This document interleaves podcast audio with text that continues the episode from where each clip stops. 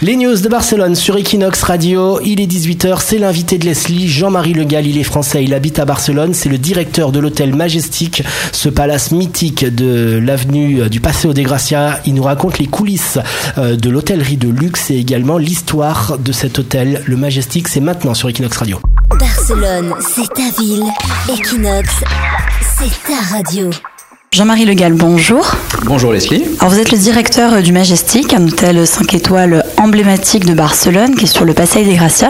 Qu'est-ce que c'était avant d'être le Majestic, euh, ce bâtiment euh, historique? Ce bâtiment était d'abord une, une, grande maison de famille euh, qui peu à peu s'est transformée euh, pour devenir un, un, hôtel. Officiellement, le Majestic est né en 1918 et progressivement s'est étendu euh, par l'extension de trois bâtiments et est devenu le, le Majestic d'aujourd'hui.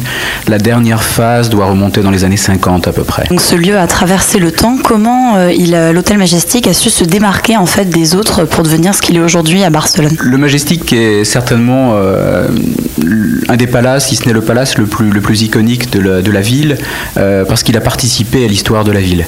1918, comme je le disais tout à l'heure, il a traversé différentes périodes, il a participé à la vie de, la ville, il est très catalan, il a participé à la, du, à la vie du pays, je dirais. De grands noms, de grandes têtes couronnées sont passés par le Majestic, euh, Hemingway, euh, différents rois, reines, et il en passe encore aujourd'hui, Joséphine Baker, de grands écrivains, Antonio Machado, euh, Garcia Lorca, en avait fait un peu leur camp de base. Et progressivement, le Majestic a, développé finalement cette image d'hôtel, d'hôtel iconique, d'hôtel historique de la, ville. Euh, même dans des mouvements politiques, par exemple, euh, les, accords, les premiers accords d'indépendance, si j'ose dire, euh, à l'époque du gouvernement de M. Aznar, ont été signés ici, avec M. Aznar et le président de l'époque de la Generalitat.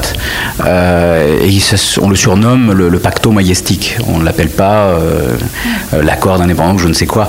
Donc c'est vraiment pour montrer vraiment l'importance qu'a pris cet hôtel dans l'historique et dans l'histoire de la ville. Euh, L'hôtel va fêter son, premier siècle euh, l'année prochaine, ce qui est une date importante pour nous, et euh, va donner lieu évidemment à tout un courant de, festivités où on rappellera notamment toute cette histoire et tout ce qu'il a traversé, puisqu'il y a beaucoup d'âmes dans cet hôtel, à la différence d'hôtels plus, récents qui n'ont pas traversé encore les mêmes, les mêmes époques. Quelles ont été les exigences les plus surprenantes que vous ayez eues de la part de clients? J'ai eu l'occasion de croiser une fois un client assez, assez fortuné qui, qui était un petit peu capricieux et au cours d'une visite sur une, une, autre capitale, hein, je précise que c'était pas au Majestic, euh, ni, ni, à Barcelone, avait vu le premier modèle d'un véhicule, euh, d'une voiture qui venait vraiment de sortir chez un, chez un concessionnaire et qui malheureusement n'avait pas de carte de crédit, ça peut paraître très surprenant, mais des clients très fortunés de certains pays n'ont pas forcément avec eux des cartes de crédit, euh, surtout à cette époque-là. Et donc, euh, on m'avait appelé euh, assez tard, un concessionnaire en l'occurrence, en demandant si je pouvais me porter acquéreur d'une voiture euh, pour, pour ce client, euh, qui vraiment tapait des pieds, si je puis dire, en face du concessionnaire pour, pour, pour avoir la. Alors c'est vrai que dans l'anecdote, euh, on avait fini par arranger cet achat. bon, c'était pas l'hôtel évidemment qui s'était porté acquéreur de la, de la voiture, mais on avait facilité, on avait été facilitateur pour que le client puisse avoir son véhicule livré, livré en l'état dans, le palace. Mais c'est un, client qui avait voulu faire une demande en mariage un petit peu extravagante et en fait il s'était fait parachuter.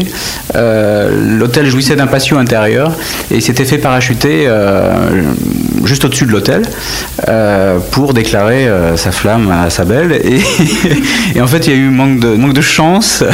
Les conditions climatiques étaient un petit peu tumultueuses ce jour-là et, et puis le client peut-être pas très aguerri en, parachutisme et il se trouvait qu'il y avait une, une, aile, une aile ouest du, du, du, de l'hôtel qui, qui, qui était en travaux.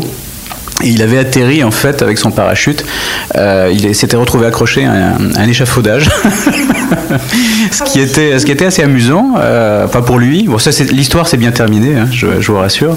Et, la belle a accepté, ce qui était le plus important. Mais euh, on se serait cru effectivement dans un, tournage de La Folie des grandeurs ou les remakes des, films de Louise de Funès.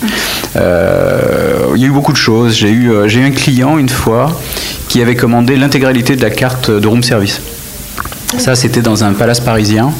Et euh, pourtant, la carte était particulièrement dense. Il était tout seul et tout lui faisait envie. donc il a tout commandé, il a absolument tout commandé, donc il a fallu à grand renfort de table, etc., tout lui, tout lui livrer, hein, le client est roi.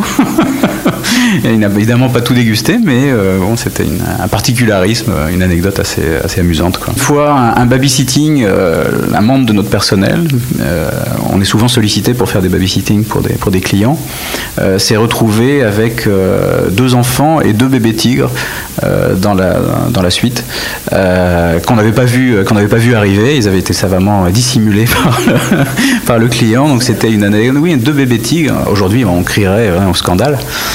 À l'époque aussi d'ailleurs, mais bon, c'est quelquefois les, aubergistes que nous sommes ne détectent pas tout au, moment des, arrivées. Après, il y a beaucoup d'anecdotes. Il y a des, clients qui ne veulent absolument pas se croiser par exemple, dans, les hôtels. Donc, euh, on devient un petit peu les, coordinateurs du lieu et on fait en sorte qu'ils ne se croisent pas en, assignant des, chambres qui ne sont pas au même étage, en regardant à quel moment les clients se déplacent, en essayant de conseiller les autres pour éviter que les déplacements ne se, ne se trouvent en, flux, en flux croisé. Quoi. Euh, une fois, un, membre de notre personnel, qui travaillait en l'occurrence au room service, nous a demandé en toute confidentialité de, de venir, euh, de venir dans, une, dans une suite, en l'occurrence. Et on a on a rencontré un, client. Euh, je dirais dans une, tenue légère, euh, qui était menotté à un escalier, euh, puisque la suite était en duplex, était menotté à une, au barreau de l'escalier menant en hauteur de la, de la suite. Et il se trouvait qu'au lieu d'utiliser des menottes de, de pacotille, ils avaient utilisé des vraies, des menottes en acier traité. Et euh, la dame avait eu la mauvaise idée de perdre, de perdre la clé. Et effectivement, on s'est retrouvé dans une position assez incongrue faire venir un professionnel pour pouvoir détacher le monsieur. Bon, c'est des choses en principe qui ne se racontent pas, mais celle-ci était suffisamment croustillante pour qu'on la note. Quel est pour vous le meilleur compliment qu'un client puisse faire en quittant euh, l'un de vos hôtels? Je me suis senti euh, au sein de votre hôtel comme chez moi. Je crois que c'est un des plus beaux compliments qu'on puisse faire à un hôtelier. Quand on a la capacité, de, à travers toute son expérience, de développer une expérience émotionnelle aussi forte qu'il se sente aussi bien chez lui qu'au sein de, de votre établissement, je pense que c'est un énorme, un énorme compliment. Et c'est un compliment pour toutes les équipes. Quand on a la chance de recevoir ce genre de, feedback, de retour d'un client, on le partage allègrement avec toutes les équipes parce que c'est un travail d'équipe. Alors, vous avez rencontré euh, beaucoup de personnalités euh, au cours de votre carrière. Est-ce qu'il y en a une que vous n'avez pas encore rencontrée, que vous aimeriez recevoir un jour euh, dans l'un de vos hôtels? Il y a énormément de personnalités que je n'ai pas rencontrées, mais je n'ai jamais eu la chance de rencontrer Simone Veil. Et c'est une femme personnellement que j'admire beaucoup et que j'aimerais terriblement rencontrer et recevoir dans un de, de nos établissements. Très bien, merci beaucoup Jean-Marie Legal d'avoir répondu à nos questions. Plaisir, Equinox Radio et à très bientôt. Barcelone, c'est ta ville. Equinox, c'est ta radio.